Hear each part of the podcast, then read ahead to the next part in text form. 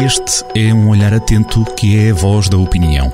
Olho de Gato, a crónica de Joaquim Alexandre Rodrigues.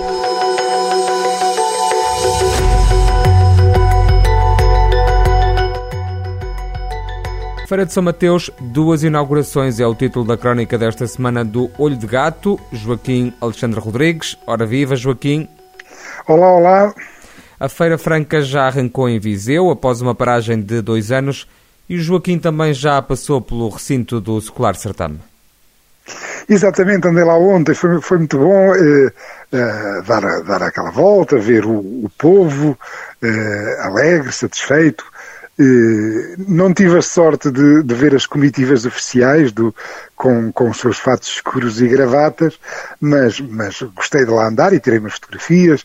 Eh, foi, foi uma noite bem disposta. Depois, entretanto, tive que eh, passei a escrever o, o, como temos que gravar este podcast na sexta-feira. Em princípio, tenho a rotina de escrever o, o olho de gato à, à, noite, portanto, estive a escrever, já não vi o fogo de artifício. Quando ouvi o fogo de artifício, já estava aqui no meu escritório a escrever um, uh, este olho de gato. Uh, dois, uh, eu falo de duas inaugurações num, num, tom leve, é uma crónica de agosto, deste querido mês de agosto, uma crónica de verão, bem disposta, como deve ser. Eh, as inaugurações são exatamente esta eh, que ocorreu ontem, a que correspondeu, segundo ouvi depois, já aí, eh, num vídeo, à 19 visita do Presidente da República à Feira de São Mateus e que ele prometeu que a vigésima também estará breve, que ainda cá virá neste querido mês de agosto. E depois, eh, eh, esta é, portanto, é a inauguração de 2022, que aconteceu no dia 4 de agosto, quinta-feira. Depois, eh, lembrei-me de, uma história em que eu acabei por também ser um bocadinho. Fui, fui protagonista, na altura fui protagonista. Também andei de fato escuro e gravata numa inauguração da Feira de São Mateus, em 2001, e de uma história que tive comovente com o, e, e engraçada com o, o, já falecido Atílio de Santos Nunes, que foi, que foi presidente durante muito tempo da Câmara de Carregal de Sal, que era um homem notável e que eu uma vez num, num texto no blog de uh, Olho de Gato lhe prestei uma homenagem.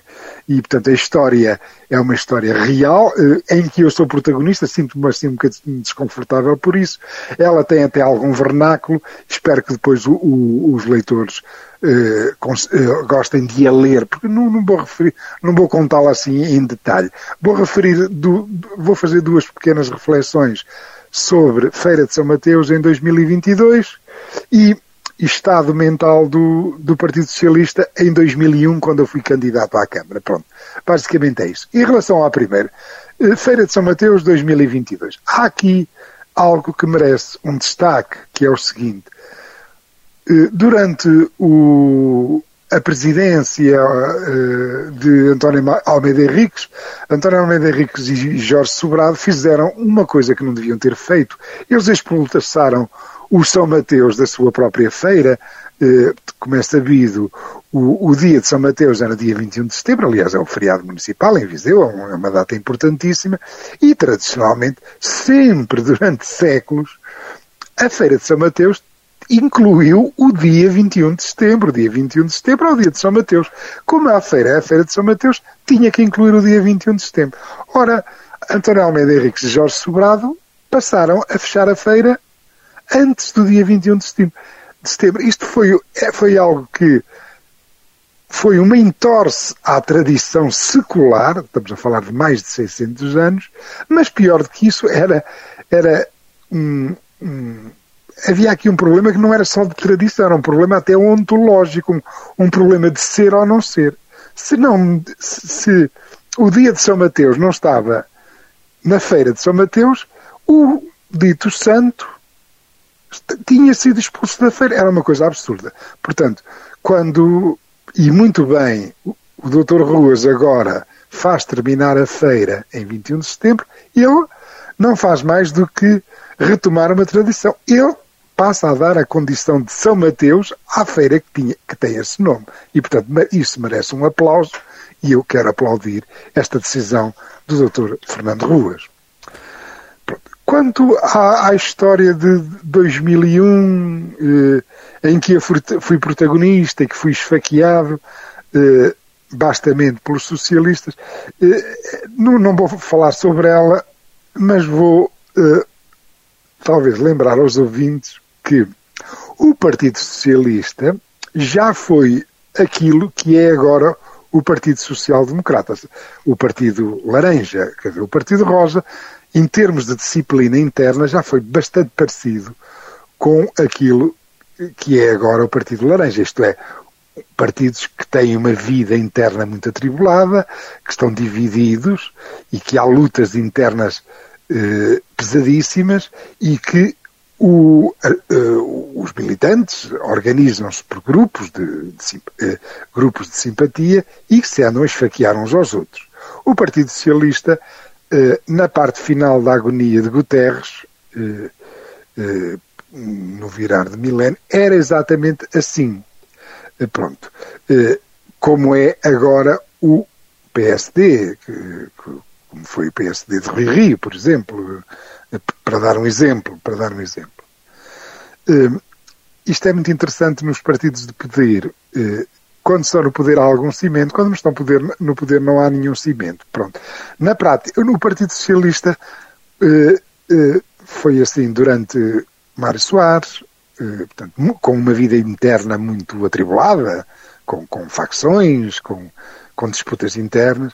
Foi assim com António Guterres, é exatamente na parte final de António Guterres, quando ele, eh, quando ele, no ano em que ele depois abandonou, porque abandonou o pântano, porque estava cheio do, do pântano, e o pântano era a situação em que estava o país, e era a situação em que estava o Partido Socialista.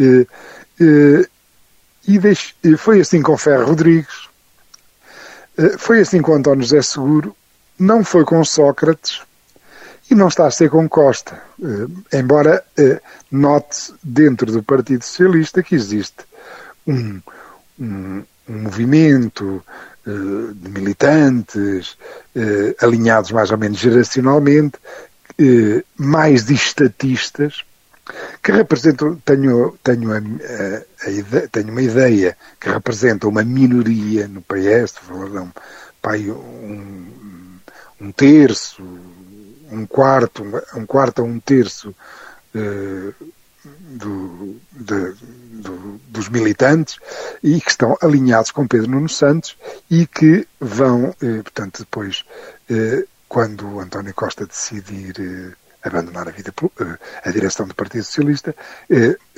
vai-se levantar outra vez dentro do Partido Socialista um, uma ecologia, um, problemas internos, eh, situações de indisciplina, eh, de, de, um debate muito interno, muito, muito violento interno, eh, mais, muito parecido com aquele que aconteceu em 2001 e de que eu fui vítima numa história que espero que seja engraçada e que os ouvintes gostam de ler, que eu repito, por, eh, que eu repito, eu já tinha contado no blog Olho de Gato, no, em novembro de 2017, quando, com uma homenagem a, a, ao Atílio Santos Nunes, um antigo presidente da Câmara de Carregal de Sol. Espero que o, o, os ouvintes gostem depois de ler esta história, que é uma história que tem.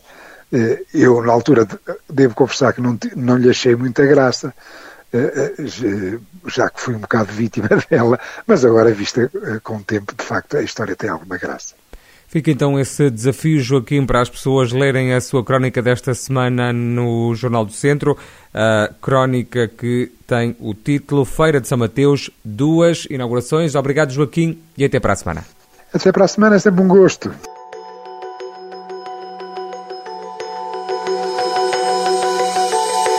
Olho de Gato, a crónica de Joaquim Alexandre Rodrigues, na rádio às sextas-feiras, com repetição nas manhãs de domingo e sempre no digital em jornaldocentro.pt.